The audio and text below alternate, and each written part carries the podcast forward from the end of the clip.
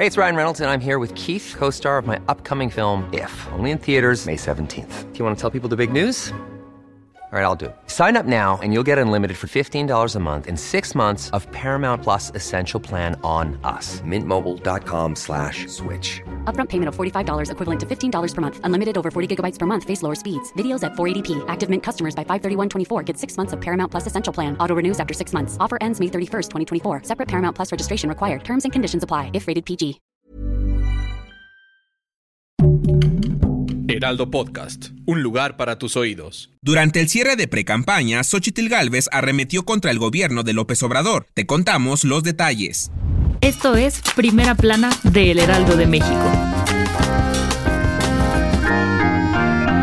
Las cosas se pusieron color de hormiga durante el cierre de precampaña del aspirante presidencial de PAN, PRI y PRD, Xochitl Gálvez, pues tundió al presidente López Obrador ante más de 20.000 personas al calificarlo como el peor gobierno en la historia del país. La senadora con licencia afirmó que México está peor que un país en guerra, ya que en cinco años de gobierno se registraron más de un millón de muertos por falta de medicamentos, inseguridad y la pandemia por COVID-19. Incluso advirtió que viene una elección injusta y dispareja, con todo el poder y el dinero del Estado en su contra. Una vez que se le pasó el calor del momento, mencionó que entre sus propuestas de precampaña busca garantizar el cumplimiento de la ley, apostarle a las energías limpias, invertir para enfrentar la crisis del agua, además de apostarle a la educación y construir buenas carreteras y buenos puertos. ¿Qué piensas sobre las declaraciones de Xochitl Galvez? Escríbenos en los comentarios. Si quieres estar bien informado sobre las elecciones del próximo 2 de junio, no te pierdas la cobertura Ruta 2024 a través de todas las plataformas del Heraldo de México. Escríbenos en los comentarios qué te parece este episodio.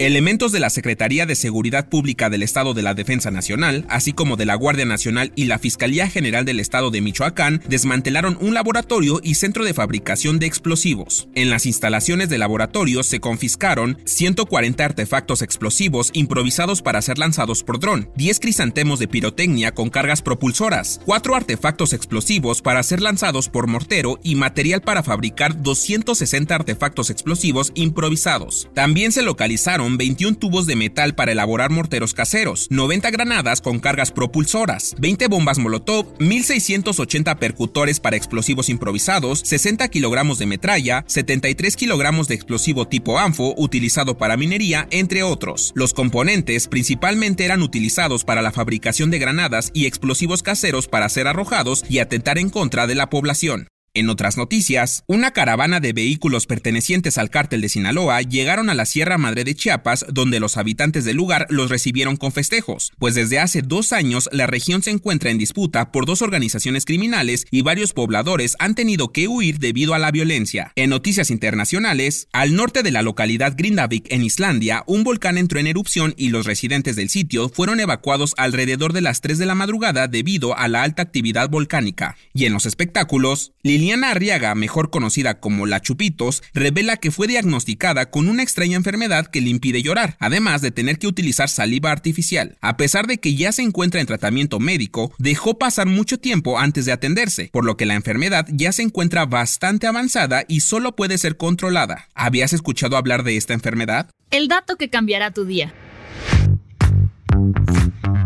¿Sabías que este lunes será el día más triste del año? Así es, pues hoy es el famoso Blue Monday. Según el psicólogo Cliff Arnold, determinó mediante una fórmula matemática cuál sería el día más triste del año basándose en cuestiones económicas, segregación de dopamina y una encuesta sobre el día más odiado de la semana que resultó ser el día lunes. Como resultado, el Blue Monday es una mezcla de emociones que al relacionarse con todo lo vivido en las fiestas decembrinas nos da un bajón este mes. Sin embargo, a pesar de ser descubierto hace casi dos décadas no existe como tal un fundamento científico que lo confirme. Así que no te dejes influenciar por la tristeza colectiva y ponle tu mejor cara a este día. Yo soy Arturo Alarcón y nos escuchamos en la próxima.